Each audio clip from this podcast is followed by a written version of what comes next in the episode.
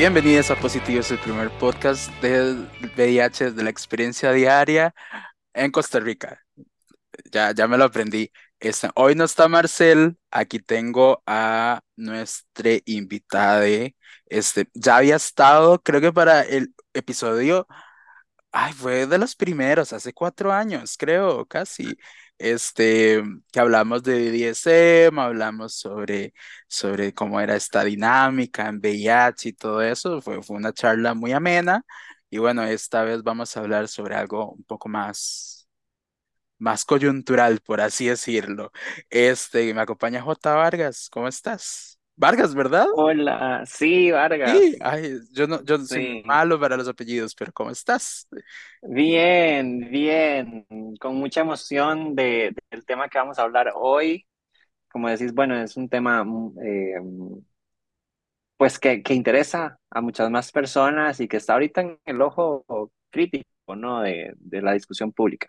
Sí, Sí, es un tema que, no voy a decir un tema que se las trae porque siento que es como, como no hay nada, no hay nada polémico en esto, sino como que la gente lo quiere hacer polémico por, por, por, por odio tal vez, ¿verdad? Como hay, hay discursos de odio ya, ya ha salido en el país que, que hay discursos de odio en este país y que están afectando principalmente a las personas trans y bueno, vamos a hablar un poco de la ley trans la ley trans salva vidas. Eso es como se ha venido este, posicionando en redes, este, que es el proyecto de ley, aquí lo tengo, ya lo abro. El 23.809, este, mm, y se llama, ya te digo, porque estoy desde la compu. Creo que me lo se llama, ¿vos te lo sabes? Ley de reconocimiento de identidades trans, no binarias, de género diverso e intersex. Que, que es un proyecto, la verdad yo me lo leí y está muy rico, muy, muy bien trabajado, que se nota que, no sé, como, como esto de que es gente trans, no binaria, este, de género diverso, intersex, creando este, en su propia incidencia, ¿verdad? No es como nace desde una diputación, sino nace como desde la misma gente. Entonces, contanos un poco, primero, de dónde viene este proyecto. Esto no nace de la noche a la mañana, me imagino. Entonces, ¿cuánto hasta cuánto tiempo ha tomado esto? ¿Quiénes lo propusieron? Y a partir de ahí arrancamos. Es, una historia curiosísima, porque hace tres años eh, en Twitter nace la idea del proyecto de ley estaba conversando una de las eh, personas cofundadoras de No Binaria Costa Rica con una de las diputaciones que estaban en la asamblea pasada, ¿no? Y eh, le expone situaciones que vivimos las personas trans y no binarias a diario. Y entonces esta diputación dice, hay que hacer un proyecto de ley que les proteja. Y entonces dijimos, bueno, está bien, intentémoslo de nuevo. ¿No? Eh, algunas personas que estamos en No Binaria Costa Rica ya habíamos participado antes de que existiera No Binaria de la iniciativa del proyecto de ley trans en el 2015-2016, que fue un proyecto que motivó Mulavi junto con Transvidas, Igualar, Hombres Trans Costa Rica, el Frente por los Derechos Igualitarios, entre otras organizaciones. Eh, y entonces dijimos, bueno, hagámoslo, pero si lo vamos a hacer, hagámoslo en grande, ¿no? Eh, busquemos cuáles son los estándares mínimos de derechos humanos en el sistema interamericano, en los sistemas, en el sistema universal y también lo que han aprobado otros países, cuáles son los mínimos eh, en las leyes de, o, o cuáles han sido las leyes que han aprobado países como Argentina, Uruguay, eh, México, Estados Unidos, Canadá y busquemos lo mejor para nuestra situación y también para el contexto costarricense. Y entonces ha sido un trabajo de tres años que inició No Binario Costa Rica junto con Mulavi y al momentito sumamos organizaciones trans como Sigualar, Transvida, Diversidad de Género de Punta Arenas, Diversidad Caribe, Em, y más adelante dijimos, bueno, pero esto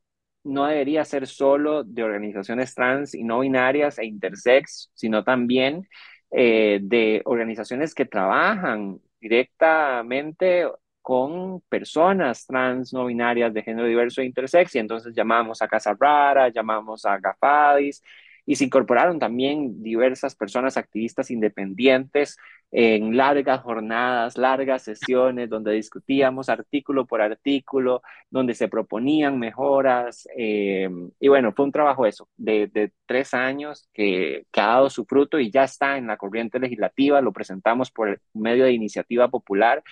Eh, en una modalidad que es que lo presentan organizaciones de derechos humanos y la acogen diputados y diputadas para no tener que recoger el 5% de las firmas de todo el padrón electoral. Uy, no. Entonces, sí, sí. Ni, ni hables de las firmas, no, eso no, eso no, esa no, es la vía. Lo hicimos de esa forma eh, y entonces lo acogieron tanto diputaciones del Frente Amplio como diputaciones de Liberación Nacional. Súper. Mira, yo te digo, un trabajo, vos me mencionas, un trabajo de tres años, de jornadas extensas, y que tenga como producto un documento de 53 páginas. Te digo, esas 58 páginas. Eso, eso es una, un trabajo inmenso y un trabajo que requiere de trabajar con, con organizaciones, con activistas siempre es complejo, entonces requiere como sentarse y, y hablar bastante y, debatir y agarrarse del pelo incluso pero se logra, se logra. Este, mira, a mí me gustaría que hablemos qué dice la ley. ¿Por qué? Porque ha habido mucha desinformación, ¿verdad? Como los, los grupos reaccionarios antiderechos que sabemos que existen y que están presentes en la Asamblea Legislativa y ahora en el Poder Ejecutivo, ¿verdad? Este, no tienes que decirme, yo, yo lo digo. este, eh, han reaccionado como con minimizando este, lo que viven las personas trans, ¿verdad? Ya vemos la conferencia de hace unas semanas del presidente donde hablaba de forma despectiva del proyecto de ley. Han dicho algunas diputaciones más conservadoras que se pretende legalizar la pedofilia, ¿verdad? Que vos lees el proyecto de ley y no dice nada de eso. Este, y me interesa que la gente, si no van a agarrar el documento, que al menos se vayan con claro qué es lo que dice el, proyecto de ley, ¿verdad? Entonces, si quieres empezamos. Este, lo primero en realidad es un contexto sobre los derechos este, y la situación de las personas trans en el país. Habla de lo relacionado a la identidad, al, al Tribunal Supremo de Elecciones, que eso como no me queda bastante claro, o sea, lo que sí, lo que se quiere hacer sí se quiere, sí entiendo, pero no me queda bastante claro en dónde estamos con esto. Este, porque si vos recordás, 2018 fue este que salió la, la opinión, es esta de, de la Corte Interamericana, este, se habló de que ya había pasado lo, de, lo del nom, la aprobación del cambio de nombre para las personas trans y todo esto, pero sí yo escuché a bastantes personas trans diciendo que era un proceso bastante tedioso, bastante complejo, muy poco accesible y, y bueno, ¿qué viene a hablar el proyecto de ley al respecto? ¿Qué, qué, qué, de, dónde, ¿De dónde partimos y hacia dónde queremos llegar? Importantísimo. Bueno, algo que, que, a mí me gusta comentar es que, ¿por qué no se llama proyecto de identidad de género? Eh, porque así le han puesto en otros países, eh, ley de identidad de género, ¿no? Porque este proyecto de ley no se trata solo del reconocimiento de la identidad de género. Ese es un derecho que tenemos las personas trans y no binarias, pero no es el único. El proyecto de ley busca eh, ser mucho más amplio en cuanto al reconocimiento de los derechos que tenemos las personas trans no binarias de género diverso e intersex y que se nos están viendo violentados o vulnerados en el contexto de Costa Rica de una u otra forma. Eh, ¿Cuál es la situación actual del derecho de la identidad de género en Costa Rica? Eh, según la opinión consultiva 2417, la, el derecho a la identidad de género tiene tres componentes esenciales, que es, número uno, eh, que se respete la expresión de género en los documentos de identidad. Número dos, que se crea un procedimiento administrativo expedito, tendiente a ser gratuito, eh, para poder rectificar el nombre.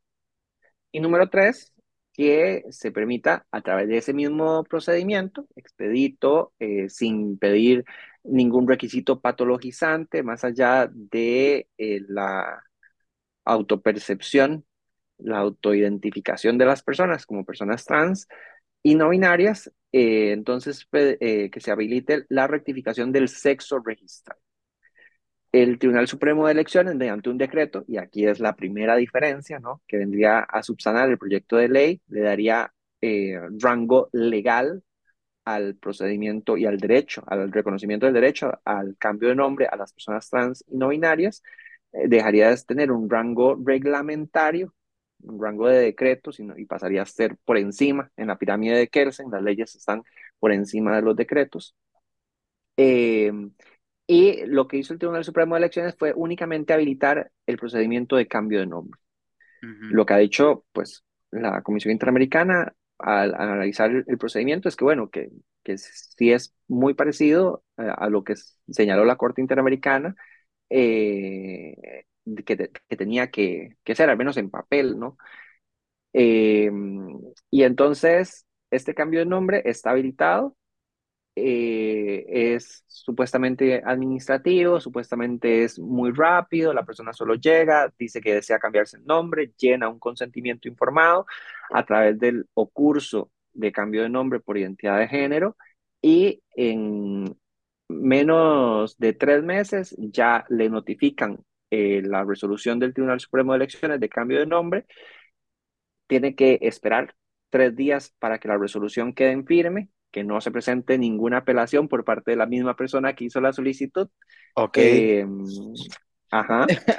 Y después el tribunal actualiza su, su, su, su, registro, ¿no? Y ya la persona puede sacar su cédula de identidad con su nombre nuevo, con su nombre elegido.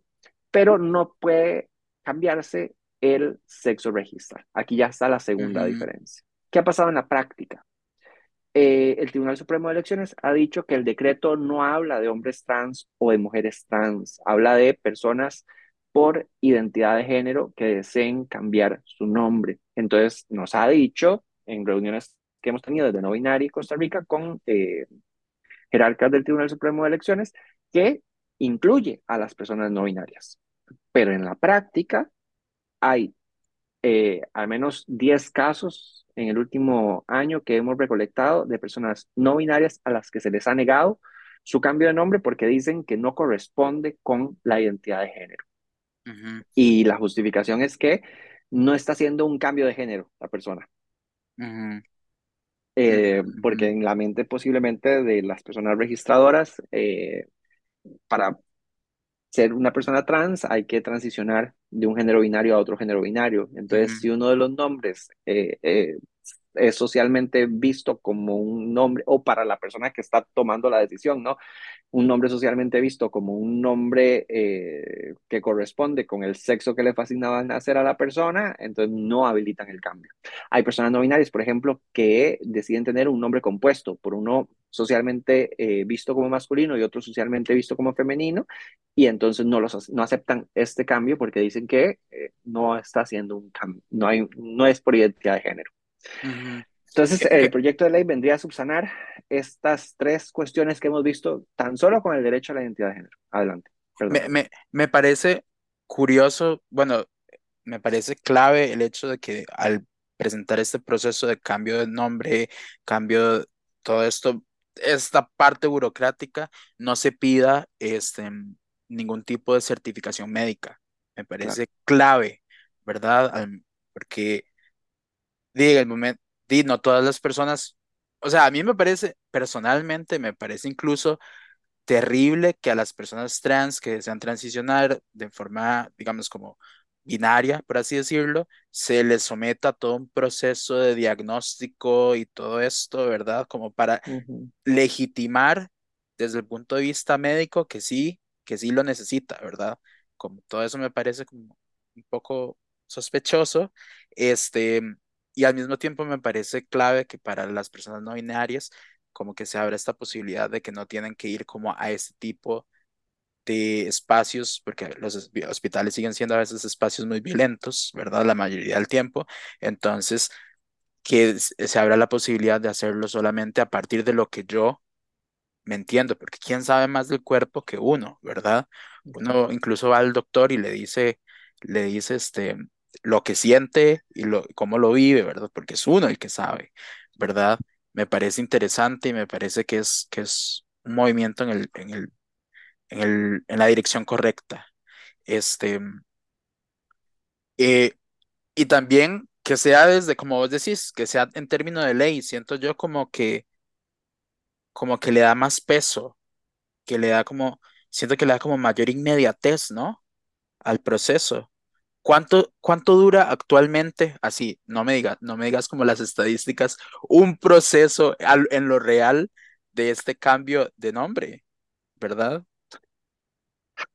Nos ha pasado que hay personas que me dicen, J, tengo tres meses esperando la resolución del Tribunal Supremo de Elecciones y no nos la han dado.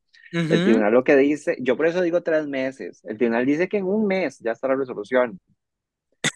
Y eso es lo que reporta a, a, la comunidad internacional. La realidad es otra. Claro. a veces se tardan hasta tres meses. Cuando ya están tardando más de un mes, entonces, y me escriben a mí, yo eh, envío un, un correo a la oficina de género para consultar si, si, qué está pasando con, con los procesos. Eh, y entonces la Oficina de Género del Tribunal Supremo de Elecciones ha sido una gran aliada en, en estos casos para darle más rapidez a, a estos procesos.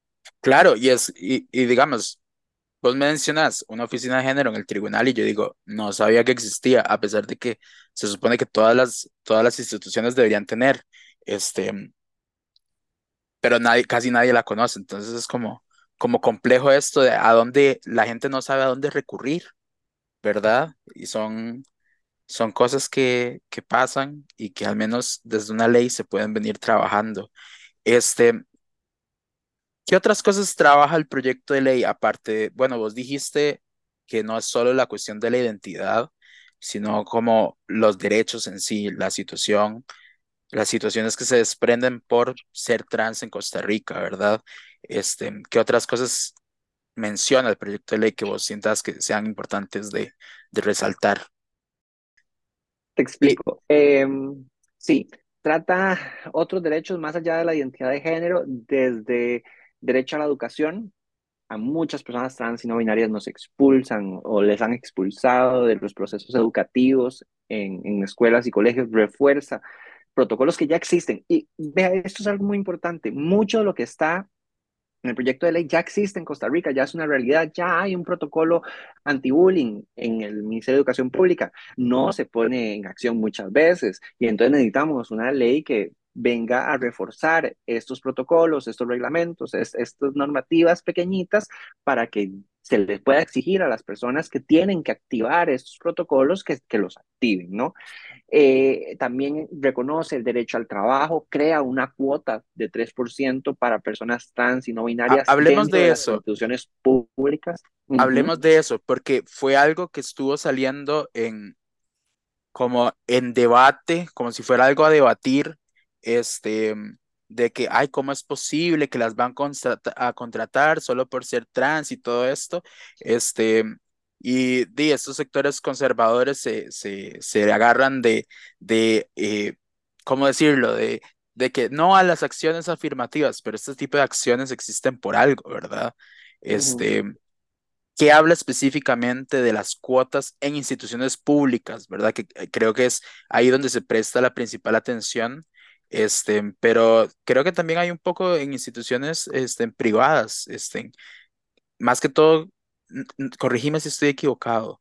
Este, hay un incentivo, se busca incentivar, así como eh, en la ley no podemos, por ejemplo, obligar a, las universidades públicas por la ley de autonomía a que hagan ciertas cosas, tampoco se puede eh, obligar al, sector privado. Eh, y eso no es lo que buscamos, lo que buscamos es que el Estado pues cumpla su papel de Estado y que reconozca eh, y que busque eliminar una barrera histórica de discriminación y de desigualdad a personas trans no binarias. Y entonces un mito por ahí es que solo se les va a contratar por ser trans, vos dijiste, ¿verdad? No es cierto. El proyecto de ley señala que tienen que cumplir con los requisitos para el puesto. Que en caso, hay una excepción muy interesante, eh, que en caso de que les falte menos de un año para terminar los estudios, por ejemplo, si pide eh, tener noveno año y la persona eh, le falta menos de un año para completar su noveno año, y entonces que se le dé la oportunidad que termine el, el noveno año y que se le contrate, ¿no? Que eso se hace en el primer año de trabajo, tiene que terminar noveno año. Tiene que hacerlo en el primer año. Ajá, ajá. Eso, es un requisito. Y entonces, si no, si la persona no lo termina, entonces, pues, eh, eh, se le despedirá, ¿no? Eh, y esto es algo importantísimo, ¿no? Que lo que se está haciendo es dando también incentivos a personas trans y no binarias para que terminen sus estudios y que puedan tener acceso a trabajos dignos. ¿Qué pasa actualmente? Bueno, muchas personas trans, principalmente mujeres trans en Costa Rica, el único trabajo al que pueden tener acceso es al trabajo sexual, porque llegan a empresas y le dicen que no únicamente por ser trans. Y ese es el asunto. No es que les van a contratar solo por ser trans. La situación actual es que no les contratan simplemente por ser trans, aunque tengan todas las capacidades que exige el puesto y hasta más.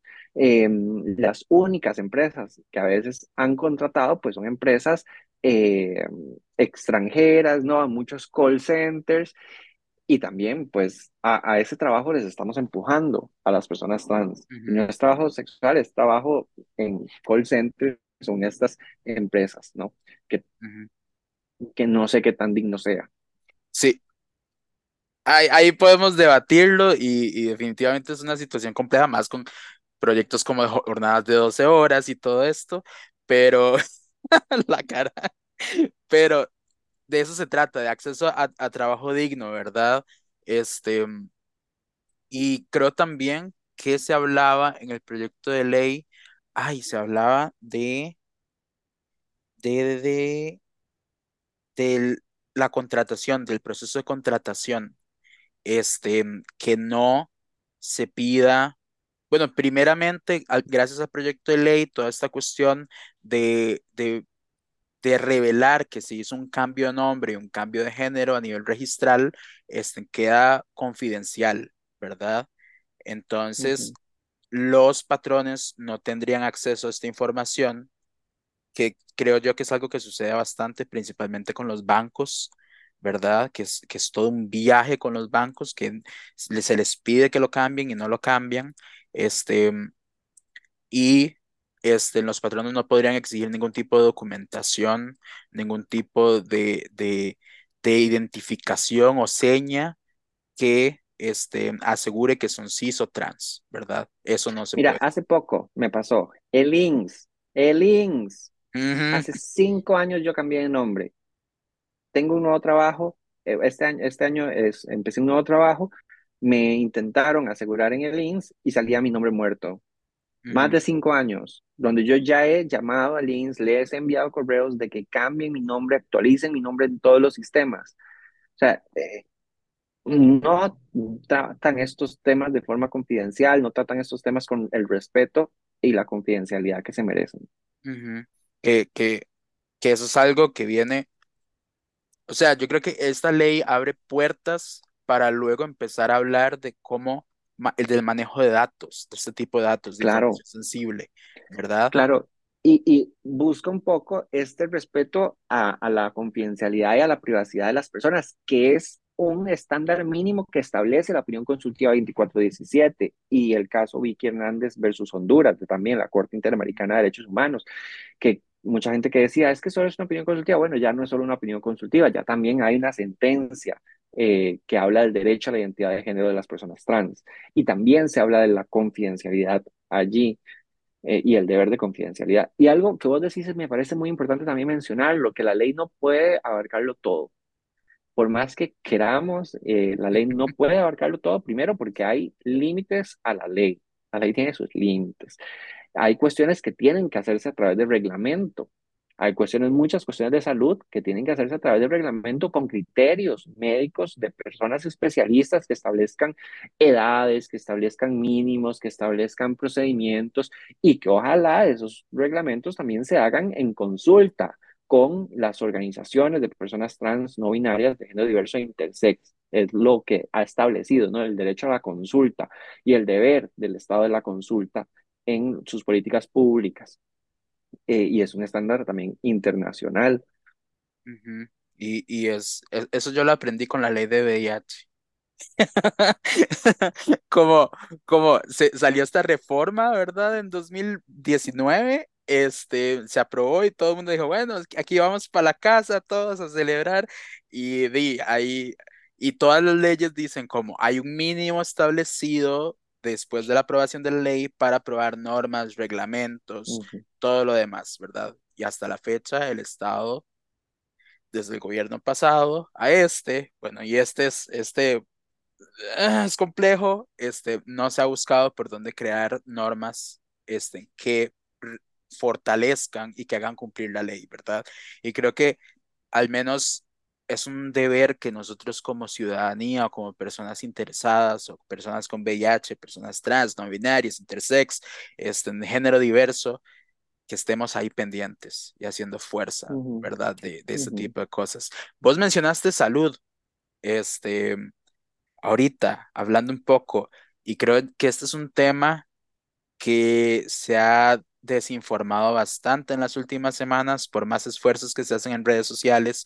Este, por ejemplo, Twitter ahora es un lugar terrible y la desinformación es lo que abunda. Este, y es un lugar donde, y, y muchas veces los medios, incluso a mí me sorprende que los medios no están informando sobre este proyecto de ley. No hizo ni un solo noticiero en su horario este, en Prime hablar sobre el proyecto de ley. Este, hablo de medios masivos, ¿verdad? Es interesante. Este, entonces la gente pues o no sabe o está desinformada, ¿verdad? Y el tema de salud ha sido uno de los más atacados. Hablemos de salud. ¿Qué dice exactamente el proyecto de ley este, en cuanto a salud? Bueno, algo importantísimo es que reconoce que todas las personas trans, no binarias, de género diverso e intersex a lo largo de toda su vida tienen el derecho, y este es el estándar mínimo internacional, al disfrute del más alto nivel posible de salud y que esta salud sea integral. Eh, y entonces tratamos de, abarcar eh, la salud vista desde las interseccionalidades, vista desde esta integralidad de no solo pensar en la salud física, sino también en salud mental, em, en, ver la salud más allá de eh, estar sana, saludable, sino esto, justamente buscar el disfrute más alto nivel, de nivel posible de, salud. Y para lograrlo, pues es necesario estos otros derechos que, que, se han mencionado, ¿no? El derecho a la educación, el derecho al trabajo, el derecho a la vivienda, eh, etcétera. Pero bueno, específicamente. A una, pensión también. Una pensión, bueno. Que creo que, que creo que esos, esos son. E, está complejo, está complejo el sistema actual, no sabemos, pero creo que también abarca en tema de salud a las personas adultas mayores trans. Sí, eso es, justamente, hermoso. eso es hermoso cuando hablamos de, vivienda, cuando hablamos de, del derecho a la pensión, se aborda a las personas que están en extrema pobreza y el deber del Estado de poderles brindar una vivienda, o las personas trans que ya eh, son eh, mayores y, su derecho a recibir una pensión digna. Eh, que, son derechos pues, que, que todas las personas deberíamos abogar, ¿no? No solo las personas eh, trans, no binarias, de género diverso e intersex. Sin embargo, a nosotras, estas poblaciones son las que menos se garantizan estos derechos y por eso es que los estamos promoviendo en el proyecto de ley. Pero sobre la salud, bueno, también ahí, eh, si mal no recuerdo, el artículo de, que habla del derecho a la salud, invita, eh, bueno, y obliga, ¿no? Al, al Ministerio de Salud a diseñar políticas, lo que hablábamos, ¿no? De que no todo puede estar en la ley, sino que se van a requerir eh, políticas públicas, planes nacionales, marcos nacionales, protocolos que se realicen para garantizar, pues, esto, que los servicios de salud eh, se brinden sin ningún tipo de discriminación por identidad o expresión de género o por edad. Y eso es algo que se, que se ha tomado, porque hablamos de que no se debe discriminar por edad, entonces se han dejado de decir cada cosa, pero bueno, y también, por otro lado, se aboga a que se cree un protocolo eh, para garantizar el respeto a los derechos humanos de las personas intersex y que se prohíba, ¿no? El proyecto de ley también busca prohibir las cirugías, las intervenciones médicas innecesarias, cosméticas, estéticas en personas menores de edad sin su consentimiento. Y esto es algo vital que mucha gente ha obviado también, ¿no? Que más bien estamos buscando prohibir que, que se realicen estas intervenciones que son catalogadas como mutilaciones por los organismos internacionales de derechos humanos. Y bueno, entre los derechos, ahí sí yo voy a buscar la lista porque no, no recuerdo muy bien, yo los apunté. Si quieres, yo los tengo acá, los digo. Ah, genial. Y vos los vas comentando. El primero, recibir atención oportuna y personalizada y un trato respetuoso sin violencia. Mira, lo mínimo, lo mínimo que deberíamos de pedir todas las personas cuando vamos a un servicio de, de, salud, a que esa atención sea oportuna, a que sea respetuosa, que no suframos violencia por solicitar un servicio de salud, aunque sea el Estado. Claro.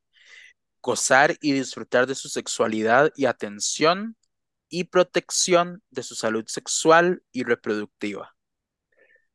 Y, voy, a decir, voy a decir el siguiente, porque van de la mano.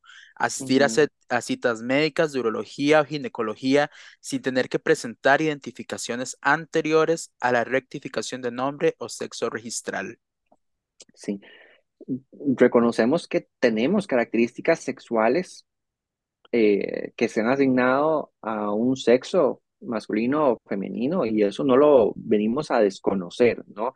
Desde las personas trans no binarias de género diverso intersex. Sin embargo, pues a veces nos cuestionamos qué tan bien se han clasificado, ¿no? Estas características sexuales dentro de los hospitales. Creemos que cualquier persona que requiera ir a urología debería poder ir a urología y que no sea algo solo de hombres, que cualquier persona pueda ir a ginecología y que no sea algo solo de mujeres, sino que lo requiere por sus características sexuales, entonces que pueda ir a ginecología. Hay personas menores de edad que deben de ir a urología o que deben de ir a ginecología por cuestiones que les pueda afectar su salud y entonces deben justamente eso, lo, lo que dice el, el inciso, de gozar eh, de una atención y protección a sus derechos sexuales y reproductivos, a su salud sexual y reproductiva. En Costa Rica la autonomía sexual se adquiere a los 13 años. No estamos inventando nada nuevo. Eh, cualquier persona a partir de los 13 años en Costa Rica, de acuerdo al Código Penal y a las leyes que, que se han establecido alrededor de, ello, eh, puede elegir, decidir por su autonomía personal con quién desea tener relaciones sexuales no estamos promoviendo. Esto es algo que ya existe y que tenemos que, desde el, desde el Ministerio de Salud, desde el Servicio de Salud, tenemos que buscar proteger. Una niña de 13 años en Costa Rica puede quedar embarazada por decisión propia y pues debería de gozar de una protección de su salud, ¿no? Eh, y entonces, claro, tiene límites. La persona de 13 años no puede elegir, eh, por más que desee, estar con una persona que le lleve 5 años de edad y a partir de los 16 años, que no puede elegir estar con una persona que le lleve 7 años o más de edad. Entonces sí tiene sus límites, pero la autonomía sexual parcial en Costa Rica a partir de los 13 años eh, se adquiere.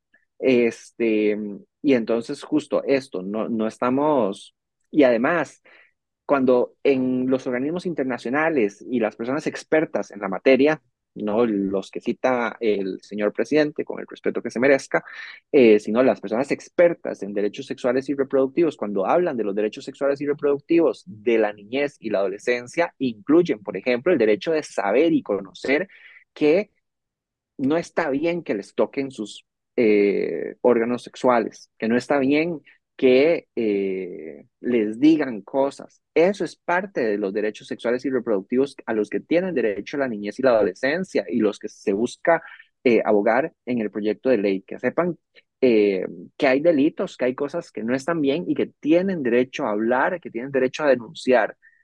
parte de gozar del derecho a la sexualidad y a los derechos sexuales y reproductivos es a decir que no y a conocer qué es eh, cuáles son sus derechos y que tienen derecho a decir que no y a, y a, no someterse a abuso sexual o a violencia sexual. Eso, eso, aprender, parte de la educación sexual implica aprender a identificar cuándo estoy en una situación abusiva, ¿verdad? Exacto. Y cuándo debo denunciar. Creo yo que, que no sé, no, nos, esta gente que está comentando y que está haciendo esta desinformación definitivamente no ha leído y no maneja el vocabulario que se habla en el proyecto de ley, al menos para mí. No, no te pido tu opinión, ¿verdad? Porque no sé, este, pero al menos para mí no se han leído el proyecto de ley y no manejan los conceptos claros. El siguiente es acceder a la hormonización baja, intermedia o alta a través de las vías de administración que mejor se adapten a su estado de salud. También está... Eso ya existe. Ajá. Sí. Por ejemplo, ya es algo que existe, ya hay un protocolo en Costa Rica de hormonización. ¿Qué pasa? Que es hormonización alta, no hay baja e intermedia. Entonces las personas no binarias que no queremos eh, hormonizar, hormonarnos con dosis altas, pues no podemos acceder a la hormonización en Costa Rica.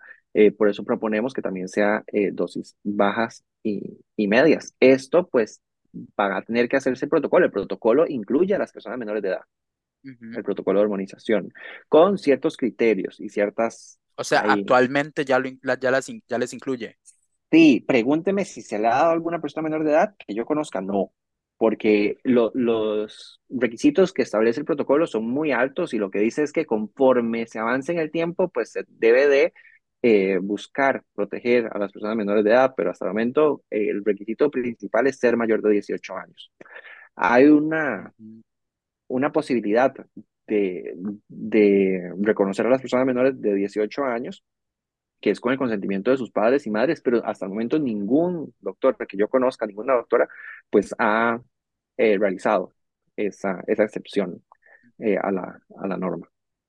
A acceder, también hasta acceder a bloqueadores de hormonas u otros bloqueadores, especialmente durante su infancia y adolescencia, conforme el principio de autonomía progresiva de la persona menor de edad, que es este principio que vos mencionabas, creo. Sí, más o menos. Justamente eh, lo que, lo, en lo que más eh, sentimos que debería incluirse a las personas menor de edad en el derecho a la salud es en este apartado y por eso se expuso expresamente, ¿no? No es que estamos tratando de meter goles o, crear portillos para no sé qué estupideces que dicen, sino lo que buscamos es que las personas tengan derecho al acceso a su salud y las personas eh, y vean que, que se incluye infancia y adolescencia. ¿Por qué? Porque muchas personas empiezan a desarrollar la pubertad a los 9, 10 años. Cada caso es específico y por eso se habla del principio de autonomía progresiva. ¿Qué es el principio de autonomía progresiva? Que conforme la persona, primero entendemos que las personas desde que nacemos somos sujetas de derecho, no objetos del derecho. No somos propiedad de padres, madres, responsables legales del Estado. No, somos sujetos del derecho. Eh, y por ser sujetos de derecho tenemos derechos y obligaciones.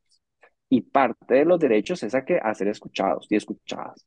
Eh, ¿Qué tanto? Bueno, conforme vamos avanzando en madurez, porque no se puede decir, es que a partir de tal edad ya la persona va a adquirir tal madurez. No, hay personas de 15 años que no son tan maduras como otras personas de 9, 10 años. Entonces se tiene que analizar cada caso específico. Conforme se va avanzando en madurez y en edad, porque muchas veces sí, sí van de la mano, muchas veces otras no, pues la persona eh, se debe de, de escuchar y considerar su opinión, su deseo, mucho más en la decisión que le vaya a afectar. Esto ya se hace en los juzgados de familia, eh, en procesos que incluye personas menores de edad en eh, juicios, en audiencias. Las personas a partir de los 12 años son sujetos del, derecho penal en Costa Rica. Pueden ir a un centro eh, de detención porque pueden cometer un delito a partir de los 12 años, o sea, se pueden someter a obligaciones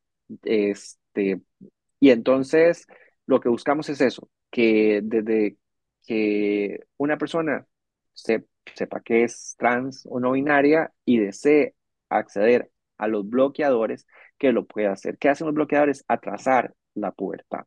Eh, y atrasar este desarrollo que, pues, para personas trans, niñas eh, y adolescentes es terrible, principalmente adolescentes, ¿no? Es terrible eh, que un hombre trans o que un chico trans desarrolle eh, pechos eh, es muy, muy horrible y crea un daño psicológico fatal. entonces lo que buscamos es eso, que puedan acceder a bloqueadores, que los bloqueadores, según los informes que hay hasta el momento desde la medicina, no tienen efectos secundarios y son reversibles, eso es lo más importante, que lo que buscamos que puedan acceder las personas menores de edad son a cuestiones reversibles, que si después dicen, no, la verdad es que yo eh, no quiero dejar de tomar bloqueadores y seguir, eh, que siga mi pubertad tal como debe de, de seguir sin eh, tomar hormonas, entonces pues que la persona pues así lo haga y bien por, bien por ella. Entonces, eso, eso buscamos. Sí, yo creo que responde al mismo principio de prohibir las, las cirugías eh, invasivas en las personas intersex, ¿verdad? Responde a la capacidad, a, al menos cuando nacen, esperar a que la persona tenga la capacidad para decidir sobre su cuerpo, ¿verdad? Y creo que uno, uno niño incluso tiene la posibilidad, así como dice, no me gusta tal comida, uno puede expresar que no le gusta, que, que le gusta, qué es lo que quiere y qué no es lo que quiere, y el derecho a ser escuchado, ¿verdad? Y, y me, me, me, no sé, no están estos, en estos derechos que estamos leyendo, pero sé que en el proyecto de ley se habla sobre el papel que tiene el, centro de salud, ¿verdad? En cuanto a que para muchas personas trans adolescentes, en estos procesos vivir la adolescencia siempre es algo muy fuerte, ¿verdad? Y puede llevar a procesos en los que la vida está en riesgo, ¿verdad? Entonces el centro de salud tiene el, el, papel principal de decidir este, sobre el bienestar del niño, aun si, si, la, si el padre o la madre se opone, ¿verdad? Creo, en eso creo, quiero que quede claro que es cuando la vida está en riesgo, cuando este, es una situación de vida o muerte, ¿verdad? Pero eso ya está en nuestra legislación. Exacto, exacto, porque no solo a, lo que voy es que se menciona en el, en el, proyecto de ley, pero es algo, creo que es una reforma, creo que, o un ajuste que se hace este, para incluir cuestiones de género, pero es algo que ya existe en cualquier otro procedimiento y en cualquier otro, en cualquier otro tipo de escenario respecto a la salud, ¿verdad? Sí, sí, exacto. Ya, ya actualmente los médicos pueden tomar decisiones sin el consentimiento de los padres sobre eh, la salud cuando le afecte la, la, vida o gravemente la salud a la persona menor de edad, pueden tomar decisiones que sean urgentes sin el consentimiento de los padres y, y o representantes legales. Ya es algo que está actualmente y que no, no se está buscando cambiar. la reforma es para que no sean solo aquellas que sean urgentes, sino también aquellas que sean necesarias. Este, eh, otro derecho es, en caso de ser una persona gestante, derecho a la compañía durante el parto y posparto. Este, Voy a ir un toquecito más rápido porque Dale. tiempo. Realizarse cirugías necesarias para garantizar derechos reconocidos en la presente ley. Creo que esto es este, las cirugías serían solamente en personas mayores de edad, como lo mencionaste. Esa es mi, esa es mi posición, ¿no? Esa es mi posición. Yo no estaría de acuerdo con que se realicen con personas menores de edad. Sin embargo, a quien le corresponde mm, mm, crear los protocolos es al Ministerio de Salud y a la Caja Costarricense del Seguro Social. Sí, es muy claro. O sea, no todo se le puede asignar una ley, como vos lo dijiste.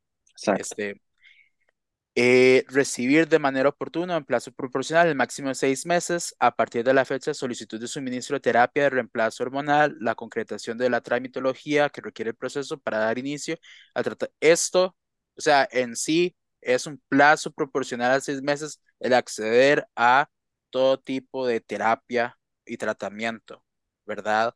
Ya sea hormonal, hormonal principalmente. Hormonal principalmente. Este, eso me imagino, a mí lo que me dice que esté explícitamente en la ley es que actualmente se dura más. Exacto. El protocolo habla de, de los seis meses, eh, inclusive menos, este, pero no se cumple.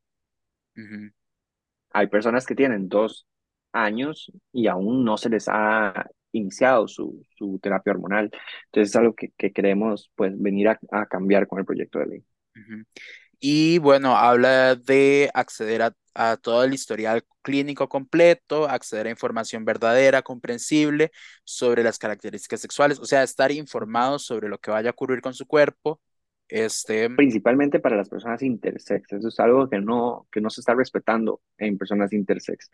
Hay personas intersex a las que fueron sometidas en su infancia, cuando eran bebés, inclusive a cirugías y no está en su historial médico, no está, eh, solo tienen esa marca en su cuerpo, esa marca en su piel, pero nadie les da una razón de por qué está como está. Y le preguntan a mamá y papá y me dijeron que tenían que hacerle una cirugía por su bien, no sé qué más, no Por me eso es, explicaron más. por eso es importante el tener acceso al historial y también Exacto, poder hacer preguntas sobre él. Creo que esto es lo que, lo que viene a, a hablar.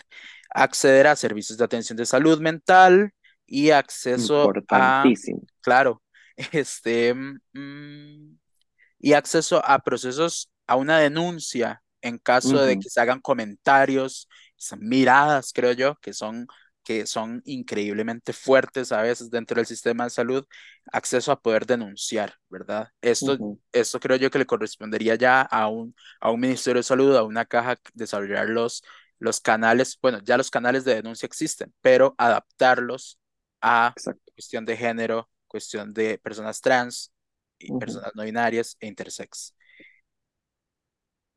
El proyecto de ley avanza este, sobre los deberes de centros de salud y todo esto, pero a mí me interesaría ya por cuestiones de tiempo que nos vayamos este, a, bueno, también habla un poco sobre, como lo mencionamos, personas este, adultas mayores que, que ujú. trans, intersex, estén acceso a, a, a, un, a una vivienda digna, este, a mí me gustaría que hablemos un poco por qué las personas, ya para ir cerrando, con VIH, principalmente CIS, deberían estar interesadas en este proyecto y deberían ponerle atención.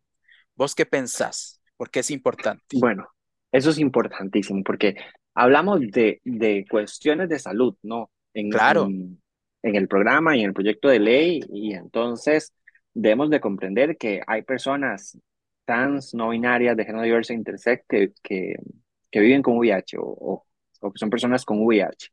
Eh, y entonces, pues les va a interesar de forma directa el proyecto porque viene a, a cubrir más allá de los derechos que tienen en, bajo la, la ley de, de VIH. Pero las personas cis, ¿por qué? ¿Por qué les debería de, de, de interesar un proyecto de ley? Bueno, primero, eh, porque es un proyecto que viene, como decimos, ¿no? A salvar vidas. Y, y es algo real, no es un lema ahí inventado para eh, ganar más apoyo popular. No, eh, justamente vos has mencionado cuestiones importantísimas. Hay personas adultas mayores, trans, no binarias, de género diverso e intersex que, es, que están en extrema pobreza, que no tienen una vivienda digna, que, que están en situación de calle eh, ¿y por qué? Porque el Estado y la sociedad les orilló a través de la discriminación y la violencia a ese lugar. Si como sociedad no nos ponemos la mano en el corazón, como diría este, una persona por allá, y, buscamos proteger a esta población que ha sido rechazada, que ha sido discriminada tantos años y que la consecuencia que, que tienen ahorita es, lo único que han podido, que es sobrevivir a, a esta sociedad, a este mundo y más bien eh, están ahí a pesar de todo, eh, pues di, yo no sé, no sé cómo, cómo vamos a seguir como sociedad. Pero más allá, eh, el proyecto de ley viene a crear estándares más altos en, en salud, estándares este, que son internacionales, que ya están reconocidos por, por órganos internacionales, en, en sentencias, en, en opiniones consultivas, pero más allá eh, va a estar en una ley eh, y cualquier otra población debería poderse beneficiar de estos estándares en salud y exigirlos para su propio beneficio. ¿Por qué? Porque la mayoría de, de, artículos habla de tener acceso sin discriminación por su identidad de género. Es decir, que una persona cis también debería poder acceder a un trato digno en su salud sin que se le discrimine por su eh, identidad de género. Bueno, ¿qué pasa? Que bueno, que a las personas cis no se les discrimina por su identidad de género en el día a día, se discrimina a las personas trans, no binarias, de género diverso. Eh, y entonces, eh, si, si no lo quieren hacer, ¿no? Por ser por, por otras personas, sino que lo hagan por su propio beneficio y apoyen este proyecto de ley justamente porque viene a crear estándares en salud eh, que están alineados con los estándares internacionales de derechos humanos. Yo creo que también es un tema la seguridad de todas las personas y por seguridad me refiero a una calidad de vida eh, buena, ¿verdad? Que podamos vivir con tranquilidad. Es, es bien bonito cuando uno vive con tranquilidad, por el capitalismo no lo logramos mucho, pero es bien bonito cuando estamos tranquilos. Este, yo creo que el derecho a la seguridad, el, la seguridad de un grupo de personas, como son las personas trans, no binarias, cis, es, este, sí, soy este, intersex, este, es, es un tema de salud pública, es un tema de interés de todos, ¿verdad? Y definitivamente no estamos bien como sociedad, no estamos bien como personas y no todas las personas estamos bien. Si hay un grupo que está por atrás y que está siendo relegado, como ha sucedido históricamente en Costa Rica, este, no estamos bien, no estamos avanzando. Y se puede, o sea, se, se continúan reproduciendo muchas desigualdades y es tiempo de, que se haga justicia y de que se haga, de que se, se garanticen los, los canales de, de compensación también para las personas trans, este, intersex y no binarias. Jota, muchísimas gracias. Nos pasamos de lo, del tiempo que te había dicho. Gracias a vos por invitarnos y ya cada vez estoy más oscura y no me veo. Nos pasamos del tiempo que te dije, pero es que el, ahí te ves. Este, pero, pero la verdad, este, siempre es bonito hablar con vos, siempre es bonito este, desmenuzar cosas, agarrarlas y, destrozarlas y hablarlas, es rico. Y no, este, lo último, ¿cómo hacen las personas para apoyar este proyecto de ley? Este, ¿cómo pueden hacer? ¿Qué, qué, qué canales hay? Bueno, importantísimo. Ahorita eh, todas las publicaciones relacionadas con el proyecto de ley las estamos publicando en el Instagram de Ley Trans CR o Ley Trans Costa Rica, nos pueden buscar. Eh, de, de, ambas formas y allí pues comenten, denle like y lo más importante que hay que hacer ahorita es dialogar. Háblelo en su familia, háblelo en su lugar de trabajo, háblelo en su lugar de estudio, comente por qué es importante este proyecto de ley, comente eh, cuáles son esos mitos y por qué no son reales en torno al, al, proyecto de ley. Comente lo que en verdad busca proteger el proyecto de ley, que al final son vidas, vidas de personas trans, no binarias, de género diverso e intersex que están siendo vulneradas, violentadas, discriminadas día a día en Costa Rica y busca brindar un poquito, un marco ahí de, de defensa, de protección a estas personas. Eh, y eso es lo más importante, que estamos hablando de personas. Eh, y entonces Ahorita yo creo que ese apoyo es, va por ahí, va por empezar a hablar, a comentar, a, a dialogar, a, a, romper mitos de muchas personas que pues tal vez no tienen el, tiempo, no tienen las posibilidades de sentarse a escuchar este podcast precioso de Positives para quitar algunos mitos que hay en torno al proyecto de ley o de sentarse a leer o a estudiar, pero usted que sí nos escuchó, eh, y que tiene ya algunas herramientas para poder crear una discusión, crear un diálogo eh, en torno al proyecto de ley, hágalo. Y cuando sea necesario, pues comente de forma positiva en, las redes sociales y llame a su diputado favorito, diputada favorita y dígale, apoya este proyecto de ley. Eso, eso, eso también, este, enviarles correos, agarrarlos, si ustedes los ven en las calles, agarrarlos, hablarles. Es, es momento de llevar las buenas nuevas, dijeron por allá. Así es. Ese es el momento. Este, Jota, muchísimas gracias por, por, por A el tiempo. vos. Este, y bueno, muchas gracias a ustedes que nos escucharon.